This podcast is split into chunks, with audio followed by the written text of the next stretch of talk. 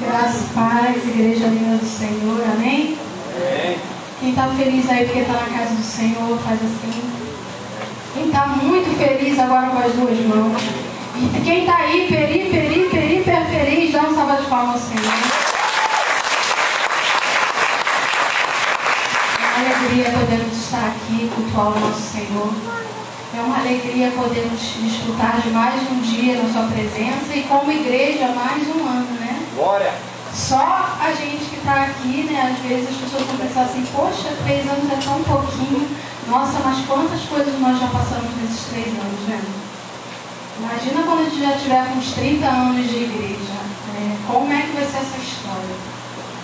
Então, como já como falou aqui na abertura, né? É, a gente fez, é, aproveitamos o, os, temas que foi proposto pelo pastor, estávamos falando sobre o fruto do Espírito, e não queríamos deixar passar em branco o aniversário da igreja. Como é o aniversariante que, por mais que fale eu não gosto de festa, eu não gosto de festa, mas quando passa o dia em branco parece que faltou alguma coisa, né? A gente quer celebrar de alguma forma.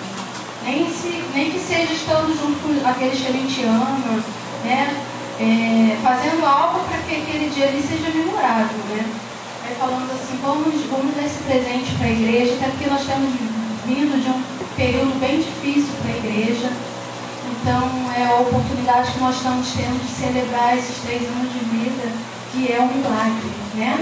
É um milagre de Deus estarmos aqui. Então, seja bem-vindo a esse culto de adoração ao Senhor e principalmente essa festa que nós vamos fazer hoje, não diferente das outras, mas em especial em agradecimento pela bondade do Senhor, porque até aqui verdadeiramente Ele tem nos sustentado e tem estado conosco.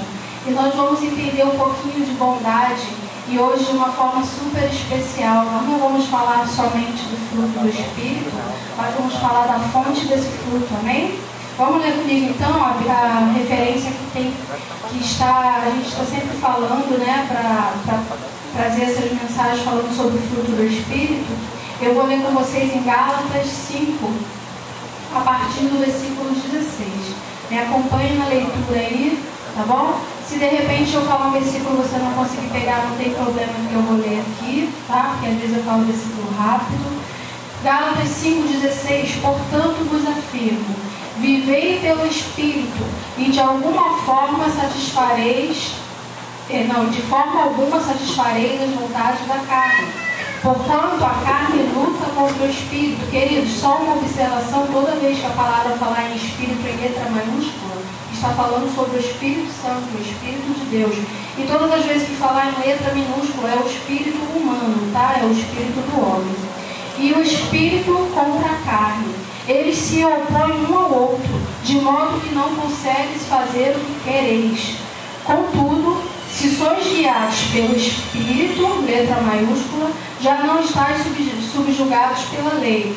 Ora, as obras da carne são manifestas: imoralidade sexual, impureza, libertinagem, idolatrias, feitiçarias, ódios, discórdias, ciúmes, iras, egoísmos, dissensões, facções, inveja, embriaguez, urgias e tudo quanto se pareça com essas perversidades, contra as quais vos advirto, como já vos, já vos preveni antes, os que as praticam não herdarão o reino de Deus.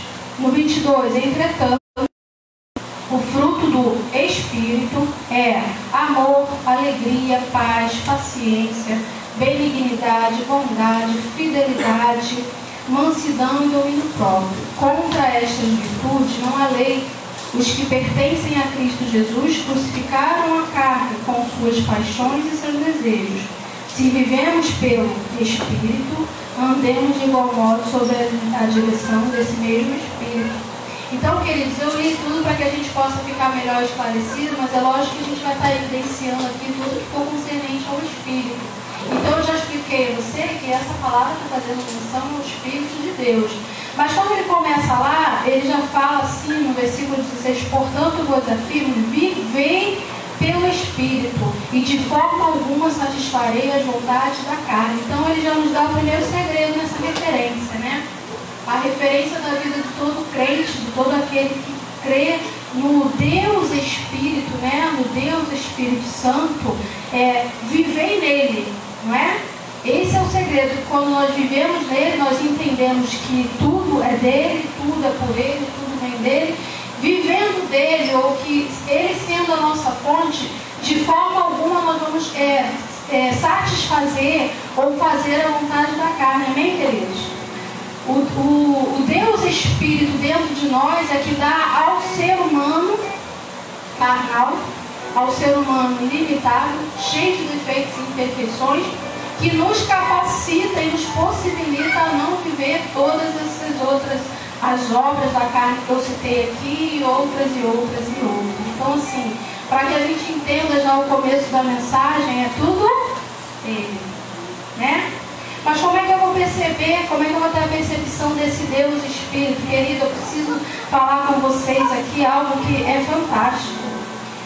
Entendendo que tudo que nós vivemos na nossa vida, se nós não trouxermos esse entendimento para a gente, que Deus é Espírito, e através dele, através do Espírito dele, que nós somos capacitados a resistir todas as dificuldades, tudo que vem sobre nós, se nós não entendermos dessa forma, a gente não vai conseguir captar a mensagem de hoje, né?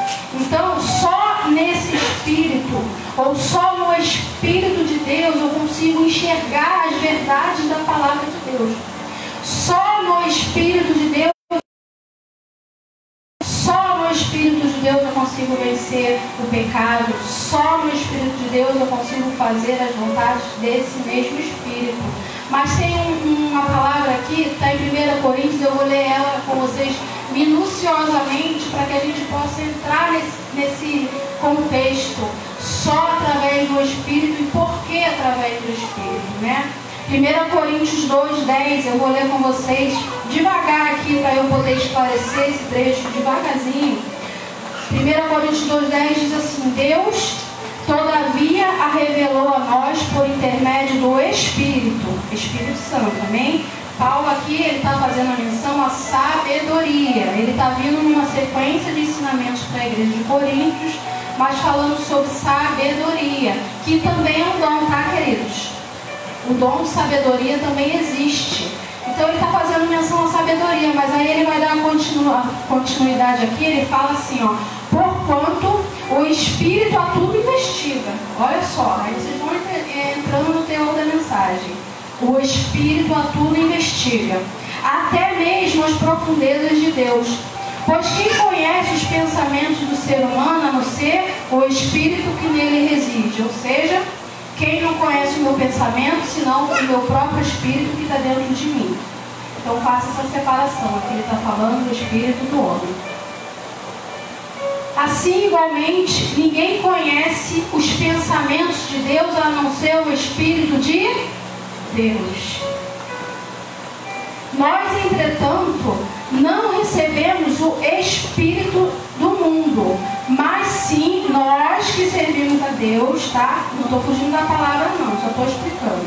Mas sim o Espírito que vem de Deus, não é assim? O Espírito de Deus não vem morar dentro de nós agora? Onde o Espírito de Deus habita? No nosso espírito. Amém? Então agora o nosso espírito está saturado do Espírito Santo. Quem crê dessa forma? Nosso espírito está cheio do Espírito Santo. Não é? É assim que a gente entende, é assim que o Senhor nos fala através dessa palavra. Então vamos lá? No 12, né? Nós, entretanto, não recebemos o Espírito eh, do mundo, mas sim o Espírito que vem de Deus para, no caso, a fim de que possamos compreender o que por Deus nos foi otorgado gratuitamente. Só compreendemos as profundezas de Deus porque o Espírito dele está dentro de nós. Aí a gente entende que ele nos deu algo de graça maravilhoso, não é? Foi o seu Espírito. Sobre isso também pregamos, não com palavras ensinadas pelo saber humano, mas sim com palavras ministradas pelo Espírito, interpretando verdades espirituais para os que são espirituais. As pessoas que não têm o Espírito Santo de Deus não aceitam as verdades que vêm do Espírito de Deus, pois elas lhe parecem absurdas. Vou parar aqui no 14, queridos. Quem não tem o Espírito de Deus dentro dele, quando nós que somos servos do Senhor e temos o Espírito e fazemos algo, essas pessoas pensam que nós somos loucos. E nós vamos entender isso no desenvolver da mensagem. E não são capazes de compreendê-las, porquanto elas são discernidas totalmente espiritualmente.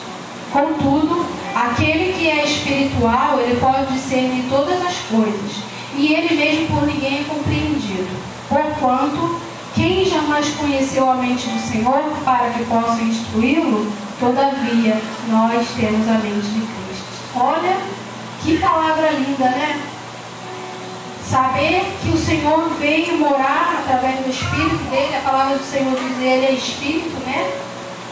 Por Deus ser Espírito, né? Ele vai procurar os adoradores que o adorem em Espírito e em verdade. Então tudo que o Senhor espera de nós é um retorno espiritual, porque Ele é Espírito.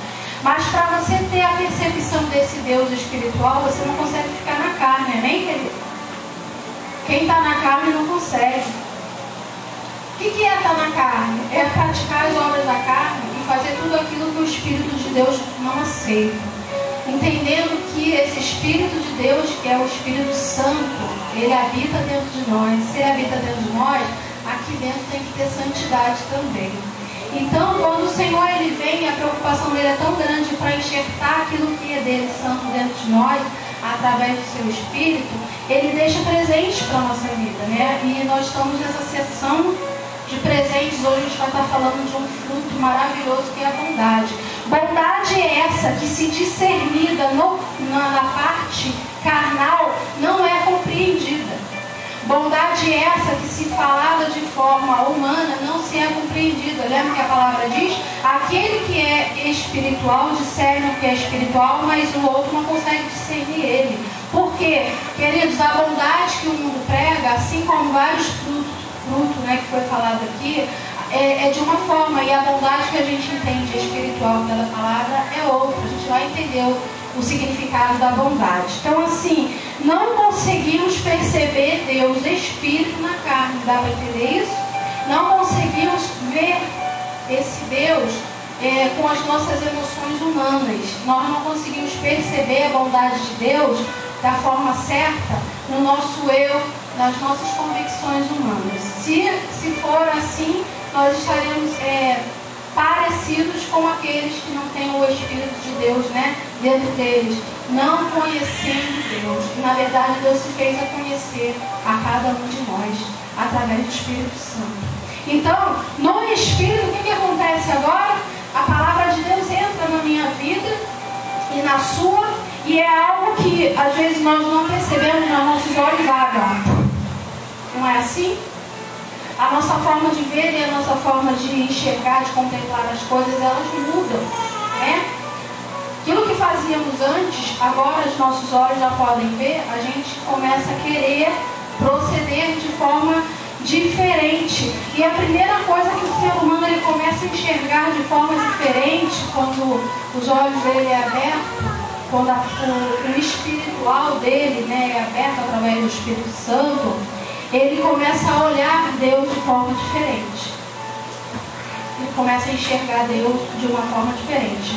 Isso está lá em Tiago, vou ler para você, Tiago 1, 16, 18, fala, irmãos, não vos permitais ser enganados. Toda boa dádiva e todo dom perfeito vem do alto, descendo do Pai das luzes, em que não há oscilação, como se vê nas nuvens inconstantes de acordo com a sua vontade, ele gerou pela palavra da verdade, a fim de sermos como que os primeiros frutos de toda a criação, ó, primeiros frutos de toda a criação. A palavra aqui de, que ele diz de toda boa dádiva e todo dom perfeito, é a, da, a dádiva está querendo dizer um donativo, né? Ou um dom, ou um presente, ou uma oferta. Tudo que o Senhor nos dá é perfeito, e aqui está querendo dizer que toda boa dádiva vem do Senhor. Vem do alto. E aqui agora com os nossos olhos abertos, olhos espirituais, a gente contempla que toda boa dádiva, todo dom perfeito, ele vem de. Então, já parte desse princípio você entender que se existe a bondade dentro de você, amém? Você vai entender melhor depois. Não é sua, é de Deus. Ele colocou isso dentro de você. Então nós enxergamos agora a bondade e de onde ela vem. Vamos dizer num, num termo natural, a palavra bondade quer dizer, o diácono já até falou um pouco sobre isso, aquele que tem inclinação para o bem, tá? A bondade normal, aquele que você olha, que pessoa bondosa, né? Aquele que tem inclinação para o bem. E as práticas dessa pessoa que é boa, né? Boas ações, ela é benevolente, ela é amável, ela ajuda o próximo. Tudo isso é uma pessoa que tem bondade. Amém? Tudo isso é uma pessoa que tem bondade. Ser humano que tem bondade, né? Mas eu queria falar para você que se a gente for dar uma passeada na Bíblia, e, e eu fico doida quando eu vou ministrar, porque tem tanta informação, senão o culto fica longo. O que você vai ver de bondade do Senhor na Bíblia, você vai ficar bom. A Bíblia ela é repleta da bondade do Senhor do começo ao final. Glória. A gente vê a bondade de Deus na criação. Né? No Antigo Testamento, quando a gente fala da bondade, é, eles vão usar a tradução da época, no caso do hebraico. Né? Então, quando vai falar sobre bondade, ele, eles podem falar em três aspectos que são similares. Né? Vai falar outube, é sempre quando vou falar sobre bondade no Antigo Testamento, que significa, é, expressa o significado de algo que possui qualidades desejáveis ou excelência de bom caráter. Isso é toda vez que você vê a palavra bondade no Antigo Testamento, você vai sempre vai lembrar disso. Ele está fazendo menção a alguém ou algo, né? Mas como está falando sobre caráter, é alguém, excelência do seu caráter. Então vezes que se ouve bondade no Antigo Testamento, coloca isso na sua cabeça. Porque a gente vai ouvir muito falar sobre bondade também no Antigo Testamento. Então a gente vê a bondade do Senhor no Éden, quando ele cria o ser humano, não é? E a palavra de Deus diz que essa bondade aqui é diferente um pouco, é, no hebraico é Tobi, que quer dizer agradável e alegre. Aquela passagem que eu ministrei para vocês, que fala quando o Senhor olha, está em Gênesis 1, 31, né? Então Deus contemplou toda a sua criação. E eis que tudo era muito bom. Houve assim a tarde e a manhã, esse foi o sexto dia. Deus olhou para a criação e diz: Que criação boa! Essa bondade aqui é tobe, que quer dizer algo muito agradável. Amém? Mas é um termo de bondade. Só que ele quis dizer que agradável ficou essa criação. Que agradável de morar ficou esse jardim. Então ele olha e fala: Que tobe. Opa, estou quase aprendendo a falar hebraico. Então, assim, a gente vê a bondade de Deus lá no Éden. A gente vê também quando ele olha para Adão e ele fala assim: hum, não é bom que o homem não sofra. Ele está expressando um sentimento que ele fala assim: não é bom andar sozinho. Então, o que, que ele faz? Ele expressa a bondade dele e fala assim: far-lhe uma esposa, uma ajudadora idônea que lhe corresponda. Olha a bondade de Deus vindo ó, desde lá do na sua criação, na sua obra, nos seus planos para o jardim, né? Então a gente vê a bondade de Deus no Éden como aquele que cuida e se preocupa. A gente também pode ver a bondade de Deus em Êxodo 15, 13. Fala assim: Levaste em teu amor este povo e que resgataste e o guiaste com poder para a morada que tu consagraste. Moisés falando com o Senhor, né, quando ele tira o povo da escravidão e ali ele leva por causa do seu amor, e aqui ele está falando por causa da sua bondade. Então essa bondade aqui é a bondade que livrou o povo da escravidão. Livrou eles do, do Egito, livrou eles da, dos açoites de Faraó. É a bondade de Deus aqui. Também tem a bondade de Deus em Números 14, 14, que fala assim: informaram isso também os habitantes desta terra. Portanto, estes já sabem que tu, ó Eterno, estás conosco e que és visto claramente quando a sua nuvem para sobre nós e também que vais adiante de nós numa coluna de nuvem de dia e numa coluna de fogo de noite. Aqui, Moisés está falando para Deus que todos os povos já conhecem a bondade dele. Que todas as vezes que faziam referência ao Deus de Israel, eles falavam da bondade de Deus quando livrou o povo e da nuvem protetora, né? A nuvem que cobria de dia e a coluna de fogo, né? Que cobria de noite, livrando eles durante o dia. Então, aqui a gente está falando da vontade de Deus sobre o povo dele que livrou e protegeu. A história da Bíblia ela vai falar desde a origem do homem, aos caminhos tortuosos que o homem levou por causa do pecado, ao plano de salvação e livramento quando ele tira o povo lá do Egito para conquistar uma terra. A, a partir do momento que esse estabelecido. Quando chega em juízes, esse mesmo povo que esquece das alianças, esquece das promessas, começa a oscilar, e em nenhum momento desse povo a bondade de Deus se apartou deles. O povo errava, o povo vacilava, mas em todos os instantes a gente vê a mão da bondade de Deus sobre esse povo. Olha, que Deus maravilhoso é esse. E o povo continuando errante, e a vontade de Deus. Vai sempre falar, quando eu falar o versículo misericórdia, a bondade de Deus é comparada à misericórdia. E tem o mesmo sentido. A bondade e a misericórdia do Senhor acompanhando o povo desde a criação, em todos os instantes, em todos os momentos da vida.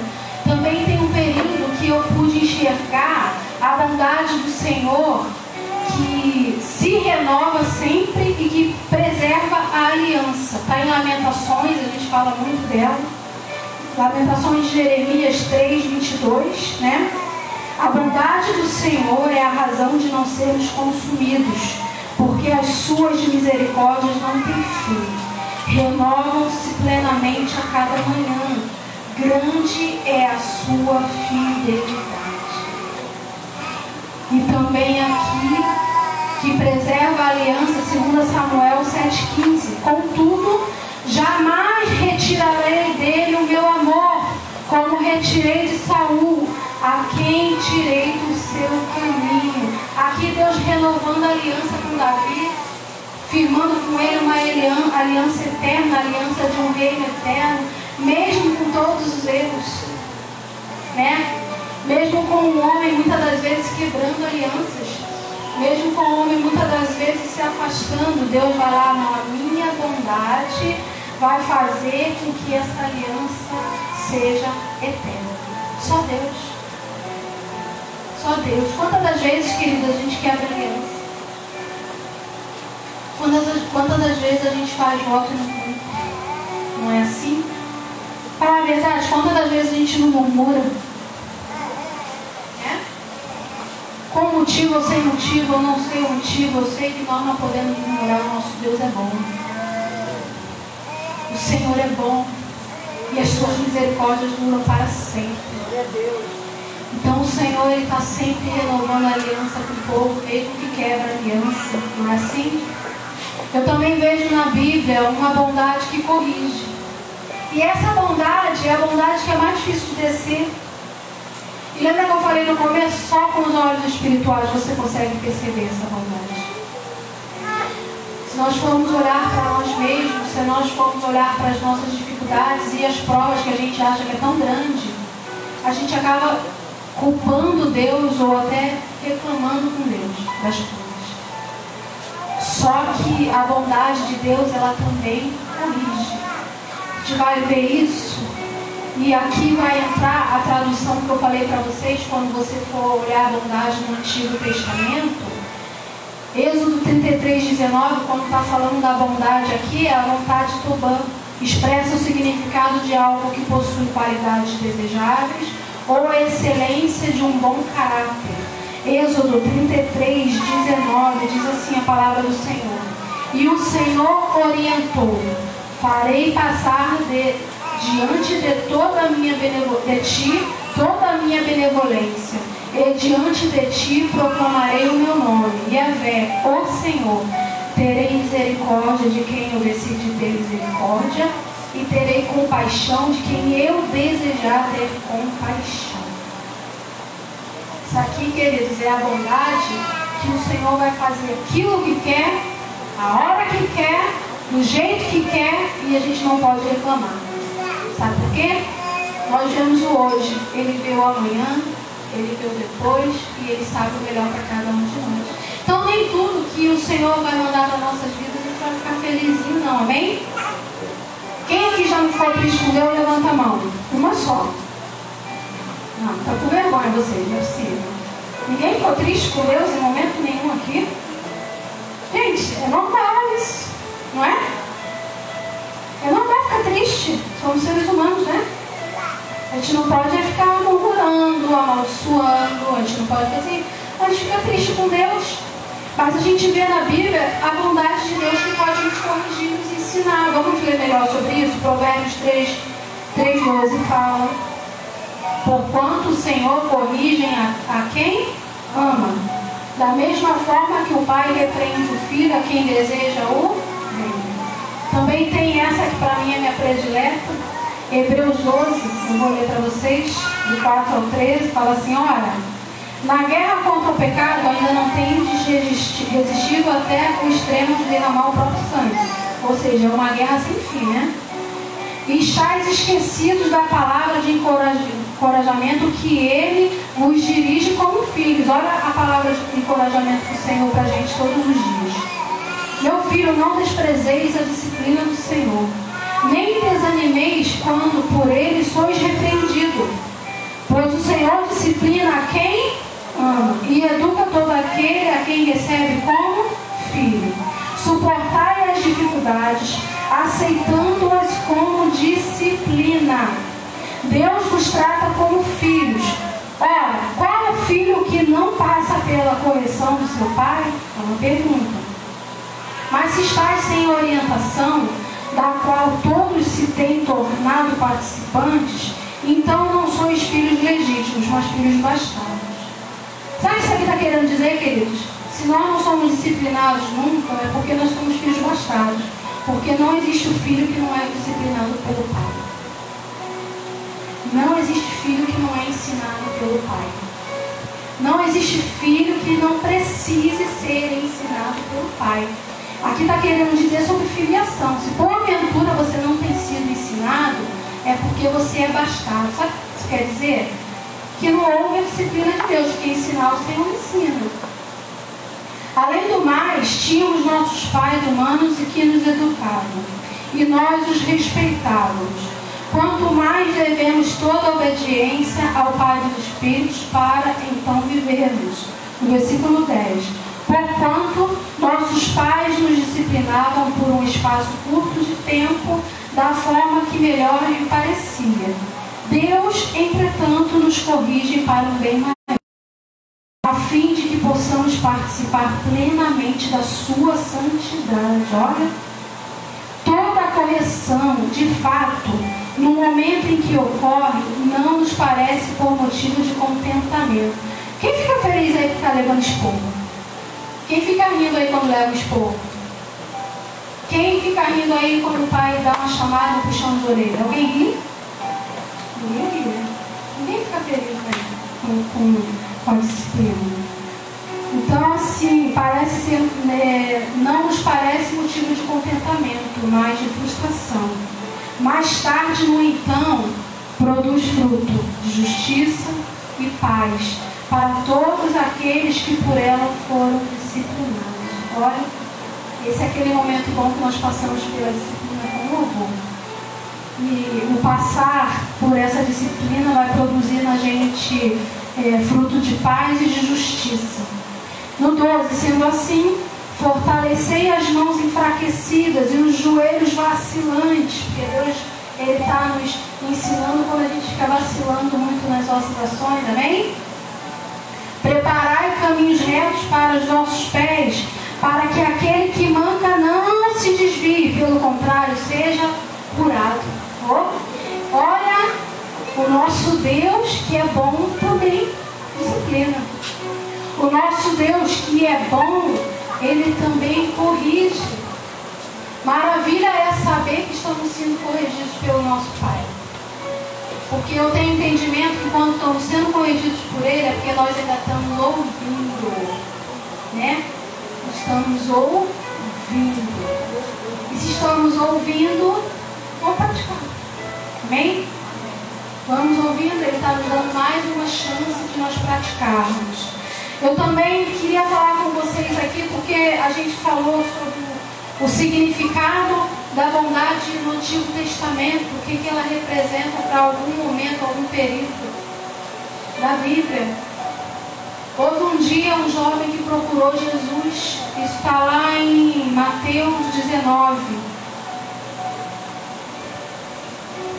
16 diz assim: Eis que alguém chegou perto de Jesus e o consultou.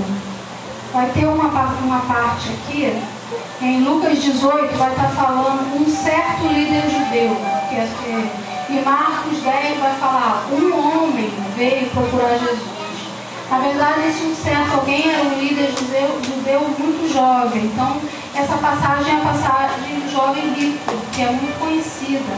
Então, eis que alguém chegou perto de Jesus e consultou o mestre: Que poderei fazer de bom para ganhar a vida eterna?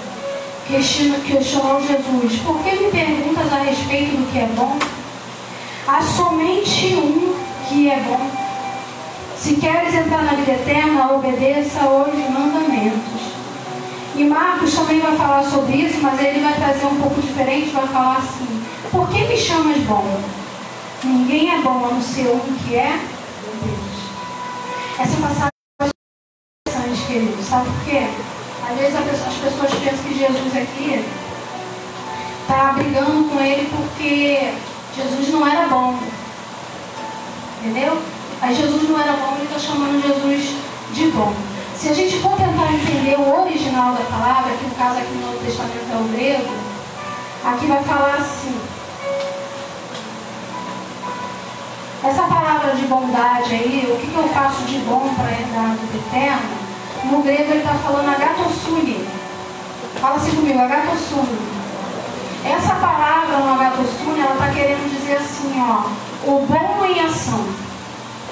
Ou benevolente. Quando esse jovem rico chega diante de Jesus e fala assim, bom mestre, Jesus, ele se lembra ele se lembra daquele que é bom. Ele se lembra do seu pai. Aí ele vira para esse jovem e fala assim, porque é algo muito forte. A gente sabe que Jesus é bom. Quem é que duvida que Jesus é bom? Mas naquele momento ele não aceitou a elogio, ele falou assim, bom é o teu pai. Bom é o Senhor. Então, quando você olha nesse sentido, Agathosune, que é o original aqui, Jesus ele está pegando a glória que aquele homem está querendo dar para ele, está devolvendo ao seu Pai. Porque verdadeiramente, aquele que é bom, o Senhor, é aquele que entrega. Quando Jesus ouve dele que ele era bom, ele fala assim: Eu estou aqui porque ele me entregou. Se eu estou aqui, é por causa da bondade dele. João 3,16 diz: Porque Deus amou o mundo de tal maneira que deu o seu único filho, né, o primogênito, para que todo aquele que nele crê não pereça, mas tenha vida eterna. Não tem como viver a bondade da Bíblia se não houver essa entrega. Então, quando o jovem rico chega diante de Jesus e diz: Bom, bom mestre, o que eu faço para herdar a vida eterna? Irmão, primeiro, o bom é Ele. Agora você vai, segue todos os mandamentos dele. Se você seguir os mandamentos dele, você vai conseguir herdar a vida. Amém? Porque aqui ele poderia também ter falado o bom numa outra forma de traduzir a palavra bondade, que seria xerostopes que quer dizer uma gentileza, uma ternura. Não é assim que às vezes as pessoas também pensam na bondade? Nossa, aquela pessoa é tão boa, ela é tão gentil,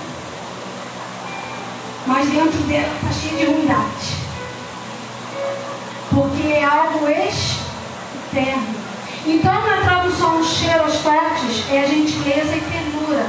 E Jesus, conhecendo, conhecendo o original, né? Ele conhecia o grego koiné, ele vai no agatossume, porque o agatossume fala daquilo que está aqui, ó, dentro de mim. É aquilo que eu sou. Nós aprendemos sobre o dom, o fruto da benevolência, né? Foi o último, foi isso? Foi benignidade. É, é benigna, pessoa de bem, né? Então a gente vai diferenciar a amabilidade, que também é benignidade, é o sentimento, não é isso que nós aprendemos? É aquilo que está dentro de mim. Quando as pessoas falam assim, hum, essa pessoa é maligna, o maligno é o contrário de benigno. Pessoa benigna. Então, a benignidade é o sentimento bom que eu tenho para algumas coisas para algumas pessoas. A bondade é a prática. Amém, queridos? Então, quando Jesus ele fica assim, ele questiona esse jovem rico, nesse sentido que ele fala assim: Eu sou bom, eu vim para falar da bondade, para pregar a bondade, viver a bondade e te ensinar a verdadeira bondade. É isso que ele está falando aqui. A gente vai ver, quando Jesus vem, ele fala tudo aquilo que a mente humana não entende. Não é isso? Olha qual é a mensagem de Jesus, vê se não é loucura para aqueles que não têm discernimento espiritual. Ele fala assim, Mateus 5, 45.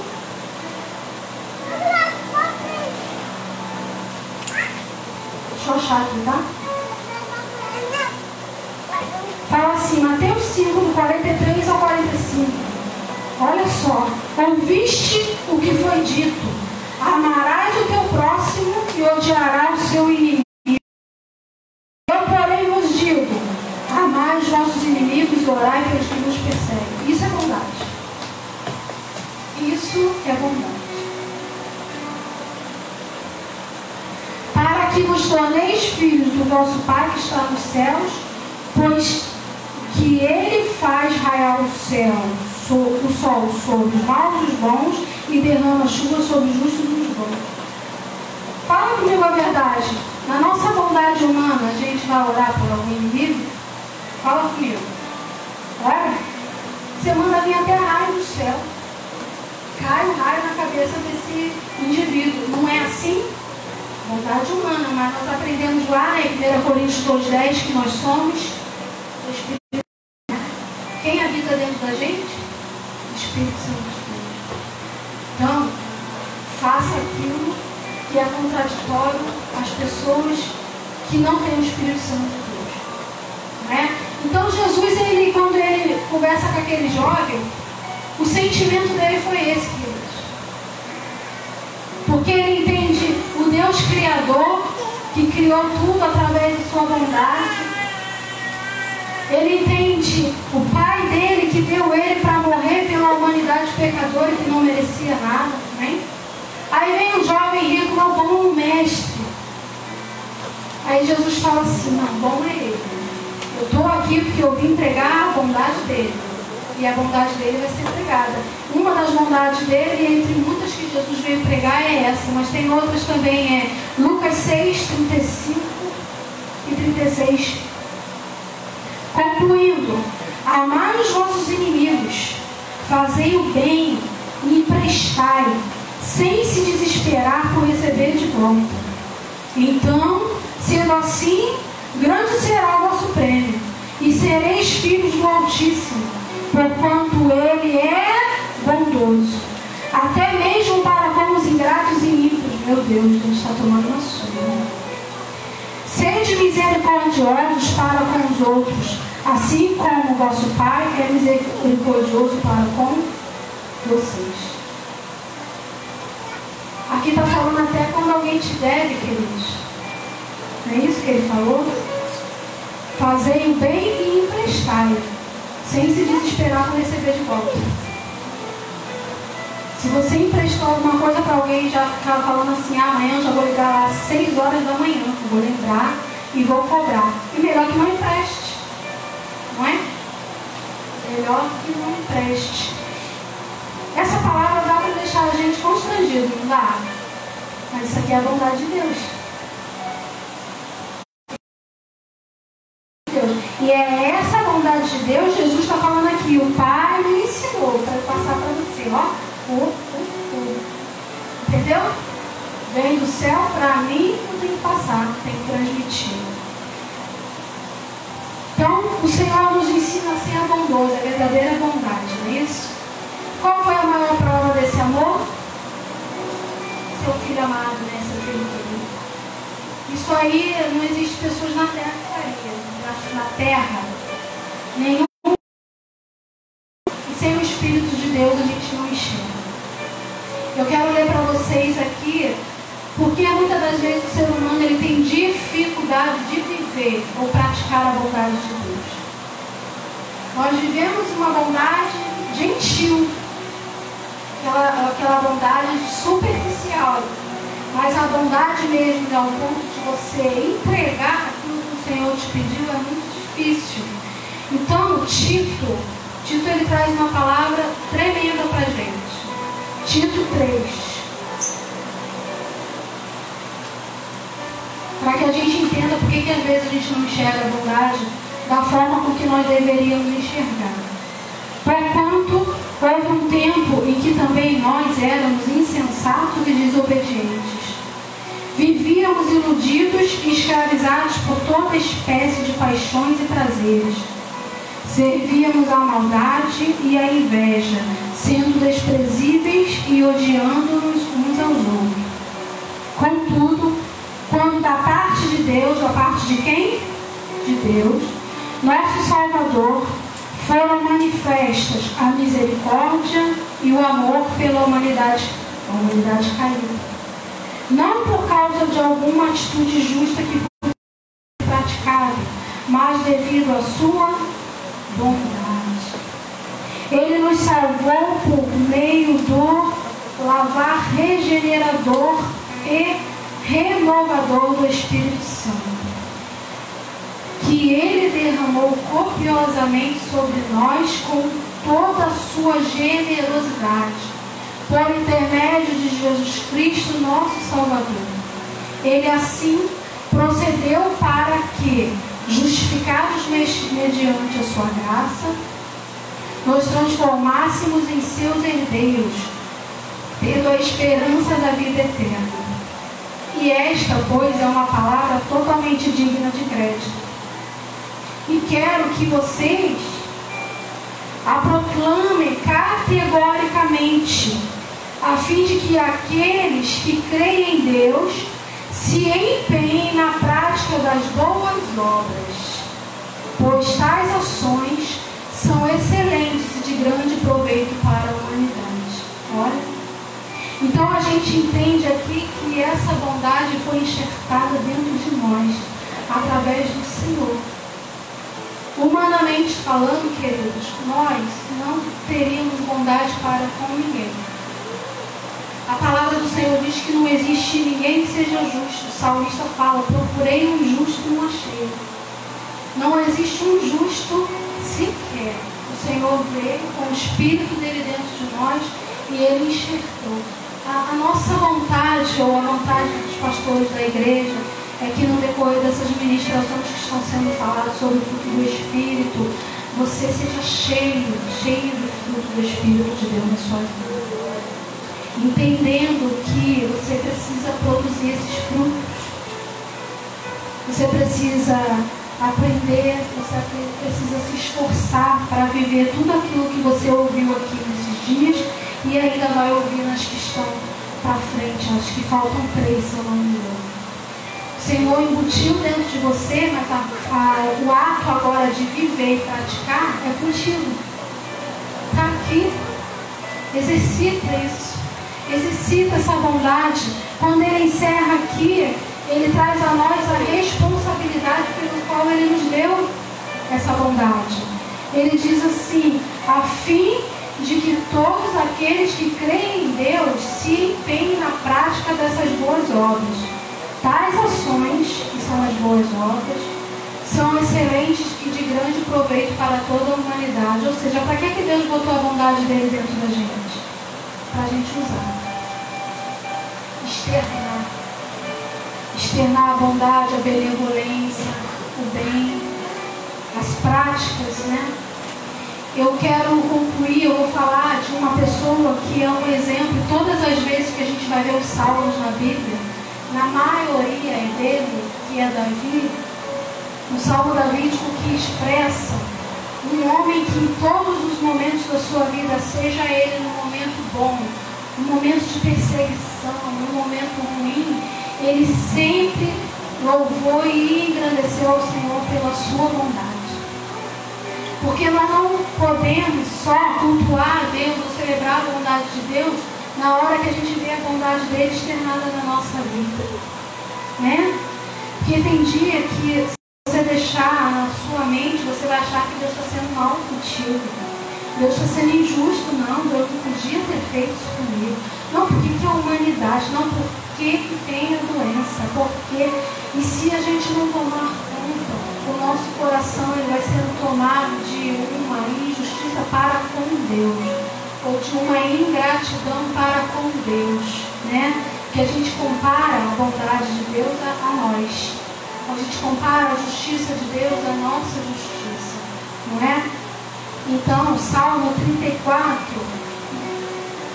Salmo 34, 1 ao 9, vai dizer assim: Um salmo de Davi, quando se fingiu de louco diante de Abimeleque que o expulsou.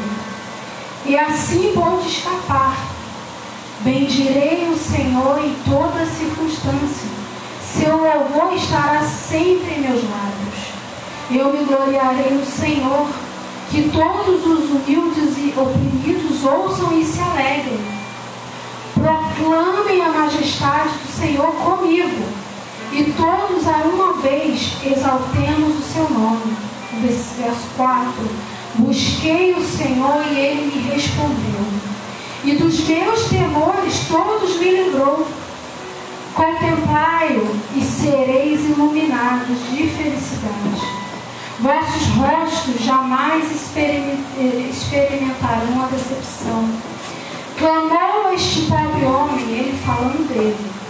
E o Senhor o atendeu e o libertou de todas as suas tribulações.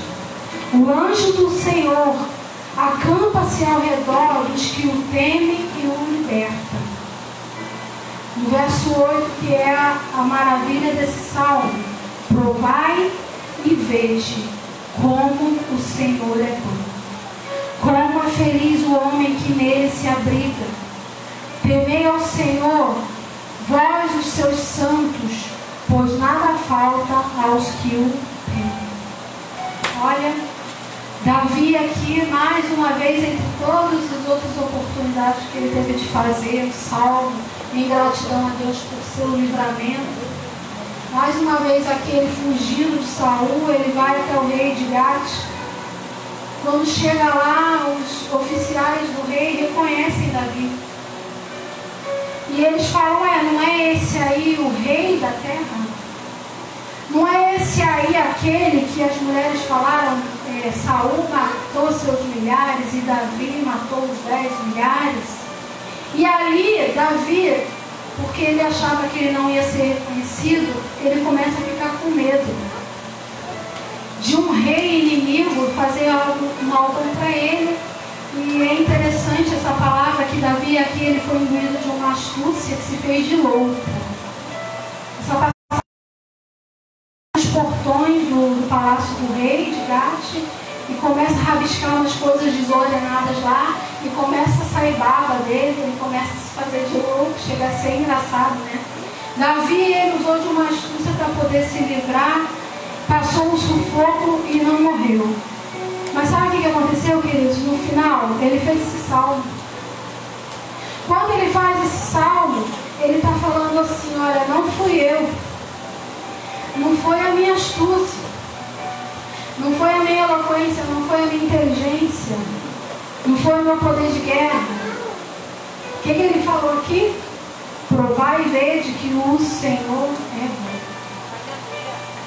Nas horas das diversidades, nas horas das aflições, às vezes a gente até pode dar o nosso jeitinho, podemos ser um pouco espertos, podemos criar artimanhas, estratégias para sair, para nos livrar, mas se não for o Senhor na sua vida, querido, não adianta. Se não for o Senhor que abriu o mar diante do povo, ele não passaria enxuto para o outro lado para ir para o deserto. Não é? Se não for o Senhor também abriu o Jordão para que o povo ficasse lá nas encostas de Canaã e pudesse, pudesse conquistar Canaã, o povo também não tinha conquistado a terra. Se não fosse o Senhor que um dia, através de um chamado de um irmão, um chamado, um convite de um panfleto, seja qual forma for, tocou o seu coração aí, o espírito dele borbulhou, queimou dentro de você e te livrou do lamaçal, do lodo, do pecado, né? da vergonha, do opróbrio, da miséria espiritual, da enfermidade, da doença. Não foi assim na minha e na sua vida? Se não fora o Senhor, o que seria de nós agora? Onde nós estaríamos? Então o salmista ele termina e ele fala assim: provai e vede, o Senhor é bom ou não é? Aleluia. Tenho certeza que cada um com a sua história vai saber em que momento essa grandeza de Deus alcançou a sua vida. Né? Em algum momento você viu essa grandeza de Deus? E por que, que às vezes você ainda duvida que nosso Deus continua sendo grande? E por que, que às vezes a gente duvida que o Senhor ainda pode operar as mesmas coisas que ele operou ano passado? Se Deus te livrou lá no início, por que, que às vezes a gente duvida que Deus ele não possa fazer agora também? Ué, Deus mudou? Antes Deus era um, agora Deus é outro? Eu posso falar com toda a convicção para você daquilo que eu já vivi, daquilo que eu vivo, eu sei que muito mais ainda vou viver. Provar e vede que se o Senhor ele não é grande na sua vida. Começa a buscar Ele.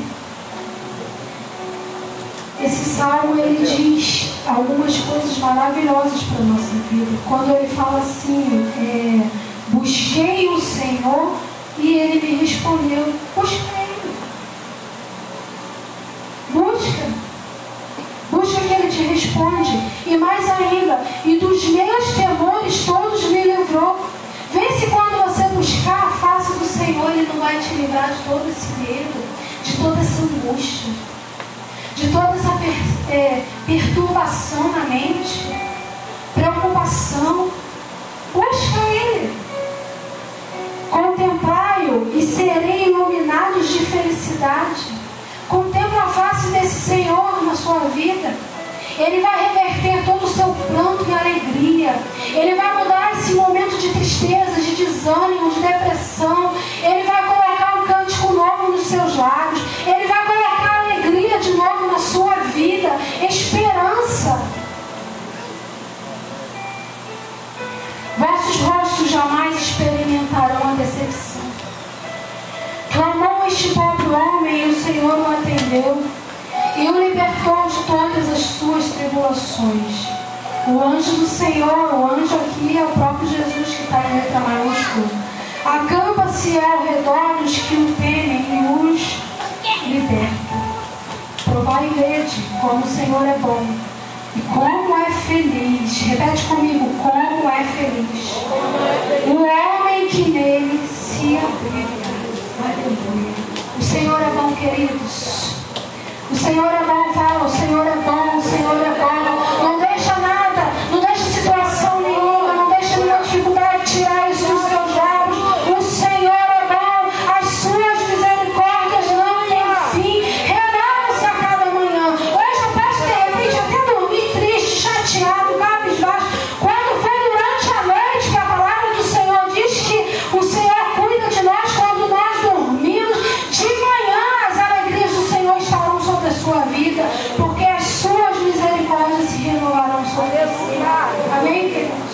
Fica de pé, vamos louvar, vamos adorar o Senhor. Porque Ele é bom, não deixe de falar isso, Ele é bom, Ele é bom. Pastor João Saulo, a gente vai orar junto, por favor. O Senhor é bom.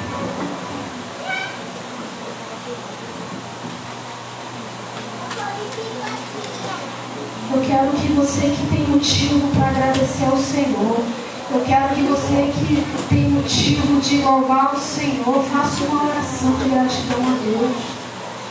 Faça uma oração de exaltação ao nome do Senhor. Nós vivemos uns dias difíceis, né? Acredito que três meses ainda estamos vivendo. O mundo viveu um momento muito difícil de uma pandemia. Quantas foram as pessoas que perderam amigos, né? Perderam familiares por causa do vírus, do coronavírus, não é? Eu não sei se eles têm fé para levantar as mãos, as mãos a Deus e agradecer a Deus por tudo. Porque perderam alguém, né? Não vamos julgar, só quem perdeu sabe, né? E como eu falei, a bondade do Senhor, ela independe do momento em que nós vivemos.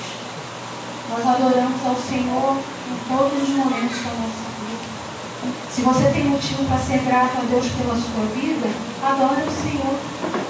Se você tem motivo para agradecer a Deus pela sua salvação, que já é o suficiente, adore o Senhor. Não permita que nada nessa vida e ninguém, nenhuma situação, nenhuma dificuldade te impeça de entoar louvores ao Senhor. Vamos tocar um louvor para adorar a Deus.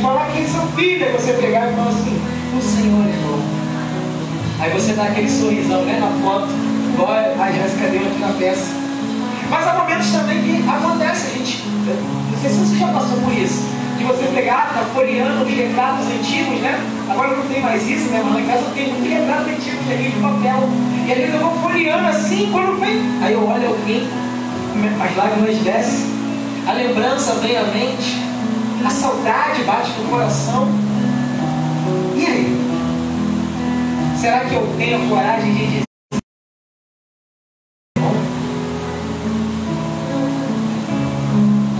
Às vezes você vive uma vida inteira com uma mulher ou com um marido. Aí um dia você falou assim, vai na padaria, comprar um pão para mim. Ele fala, não pô, você não é bom, você não é um bom marido. Poxa, amor, eu estava tudo bem que Não, estou cansada hoje, não estou quero não. Você não é uma boa esposa. Não é assim que a gente faz. O patrão é um patrão bom a vida inteira. Aí um dia você pediu férias, ele falou, não, não vou te dar férias esse mês. Que patrão ruim você não é bom. Porque nós somos circunstanciais, é assim? Talvez analisando a circunstância da vida que você está vivendo hoje, você diga assim, tudo que foi falado aqui não é para mim, pastor, o Senhor não é bom. Porque hoje eu estou perdendo emprego, eu estou desempregado, eu estou pulando casamento, eu estou pulando em todas as áreas da minha vida, eu estou sofrendo, o Senhor não é bom. Se você analisar circunstancialmente, talvez você consiga de uma maneira insana, pensar que o Senhor não é bom. Mas se você parar tudo e olhar como foi ali no final, e analisar toda a tua história de vida desde o início, por mais que tenham tido momentos de adversidade e momentos de tristeza, toda a história da tua vida, você vai parar e vai analisar tudo. A conclusão que você vai chegar, não tem como você chegar. A outra conclusão é que o Senhor é bom meu Deus é bom, seu Deus é bom. Nosso Senhor é bom. Então não importa se talvez hoje você esteja circunstancialmente passando por um momento de adversidade, um momento difícil na sua vida. Mas hoje nada impede você de abrir a sua boca e declarar: É bom. O Senhor é maravilhoso. Então, a falando a Cristo, quando ela chegou, ela falou assim: é, pastor. Como está o nosso coração para esse terceiro ano? Eu falei assim, interessante, né, dona Cristo? Porque no dia que nós completamos aniversário, seja na nossa vida pessoal ou agora ministerial também, é natural que a gente se lembre do início, é assim? É natural que a nossa mente faça uma retrospectiva, né? Se você talvez for analisar circunstancialmente, você vai dizer assim, não temos motivo para celebrar e declarar que o Senhor é bom. Mas quando nós olhamos no dia de hoje, nos lembramos do início, 23 de julho de 2017, lá no Fernando Louco, lá na garagem do nosso irmão Gustavo. Quem estava lá nesse dia?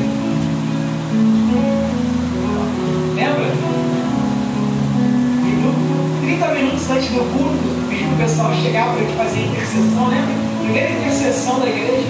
Irmão, chega cedo para a gente orar pelo, pela intercessão. Quando nós começamos a orar, irmão, começou um tiroteio violento, os bandidos pararam em frente à igreja, jogando tiro com a polícia, eles assim, a igreja ali, eles aqui dando tiro com a polícia, lá para a polícia dando tiro na direção da gente. Ai meu Deus, prova, primeiro dia da igreja. Vai fazendo a retrospectiva, né? Ficamos lá no estado uns três ou quatro meses, né? em julho, agosto, setembro e outubro nós saímos. Três meses. Aí viemos para um galpão ali. Quem é da época do galpão? Levanta a mão. A Magda era do galpão, né? A eu lembro, ela foi lá no galpão, a Magda foi pro galpão. Quem, quem começou a vir na igreja na época do galpão ali? Outro galpão, levanta a mão. Giana, Dona Sônia, Magda. Aí? Que tempo maravilhoso nós vivemos aquele galpão, né? Tempo de muita luta. Essa semana os irmãos estavam lembrando, pastor, como foi bom. Aquele tempo era muito bom, o irmão Clega estava lembrando, nossa, era muito bom. A gente ficava ali, aí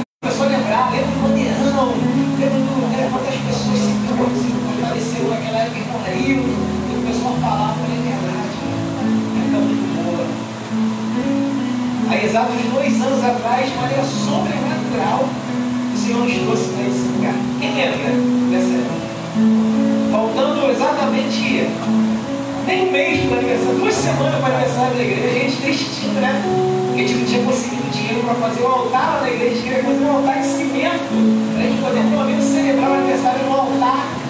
E faltando duas semanas, apareceu uma proposta para a gente de maneira sobrenatural.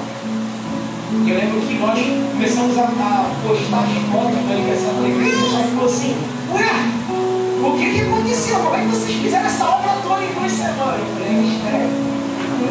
Na verdade, eles pensaram que esse galpão era de lá e a gente já obra em duas semanas. Eu falei, não, Deus nos levou para outro lugar. E aqui nós estamos firmados há dois anos. Como disse a pastora Mary, não sabemos o que vem à frente, não sabemos o que nos espera, não sabemos né, o que está por vir, onde Deus vai nos levar, que Deus vai fazer de nossas vidas.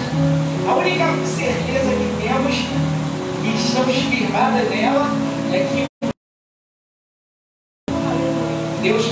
começou essa igreja, o Deus que nos fez passar pela oficina do Estado, o Deus que nos fez passar por aquele galpão, o Deus que nos está fazendo passar por este lugar e não sabemos aonde vai nos levar, mas a única certeza que temos é que esse Deus é bom. Esse Deus é bom. E entendemos que tudo que ele fez, seja de bom ou ruim, entre aspas, como nós aprendemos aqui hoje, foi com única finalidade: nos ensinar nos amadurecer para nos preparar. Todo aniversário da igreja, a gente cria uma expectativa para o próximo ano, né? Assim, a gente estabelece uma palavra, agora a gente vai seguir em cima dela, né? Quem lembra qual foi a palavra que nós estabelecemos no ano, para esse ano? Quem lembra do ano passado? Nós falamos que esse ano ia ser o ano sobrenatural de Deus sobre as nossas vidas. Nós viveríamos coisas sobrenaturais e extraordinárias. Eu estava em casa hoje pensando à tarde, analisando, orando. Eu falei assim, Senhor, nós nem pensamos com uma palavra para este novo ano que se inicia, esse novo ciclo, até julho ano que vem. E enquanto eu estava meditando sobre isso, veio muito forte no meu espírito. Ontem nós estávamos conversando, não sei quem foi, com alguns irmãos, e alguém falou sobre, não sei se foi na quinta-feira, a Jéssica falou sobre, sobre. Alguém ligou falou sobre jogar a vara. Lembro que foi cara, essa semana. Falou que ia jogar a vara. Isso aqui eu vou jogar a vara. Tem que jogar a vara. E aquilo ficou na minha mente, jogar a vara, jogar a vara. Quando nós falamos de jogar a vara, nós falamos de quê? De pesca, né? De colheita. E a palavra que Deus colocou no meu espírito no dia de hoje foi: chegou o tempo de ou seja, chegou o tempo de colheita. Chegou o tempo da multiplicação extraordinária. Chegou o tempo de vidas entrarem por essas portas e se converterem ao Senhor Jesus. Deus, Ele estabelece ciclos, estabelece é, tempos específicos para as nossas vidas. E quando nós falamos de colheita para a igreja, não falamos só da colheita de crescimento numérico, mas falamos da colheita de um crescimento, maturidade como homens e mulheres de Deus, crescimento financeiro, crescimento em todos os níveis das nossas vidas, da minha vida, da sua vida. Então eu quero, debaixo desse novo ciclo, antes da gente orar e agradecer a Deus pela sua bondade, eu quero profetizar sobre a sua vida como líder desta igreja, como aquele que Deus colocou à frente deste rebanho e inaugurar esse novo tempo sobre a tua vida. O tempo de colheita extraordinária sobre a tua casa. O tempo de colheita extraordinária sobre a tua vida em todos os níveis sei se você crê nisso. Eu não sei se você acredita nestas palavras. Mas eu quero que você saia daqui hoje com essa palavra guardada no seu coração. Se você se colocar debaixo do lero e crer nesta palavra profética que Deus está estabelecendo sobre a sua vida, em tempo de multiplicação vai estar na sua.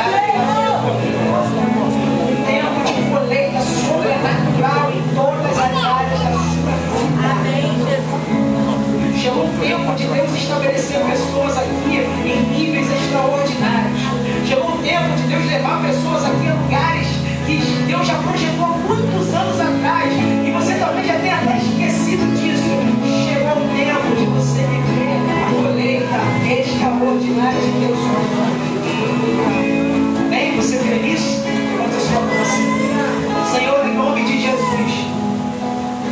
Nós queremos estabelecer esse novo ciclo sobre as nossas vidas. Nós queremos declarar hoje, Senhor, o nosso agradecimento à tua vontade. Porque mesmo em meio a todas as dificuldades,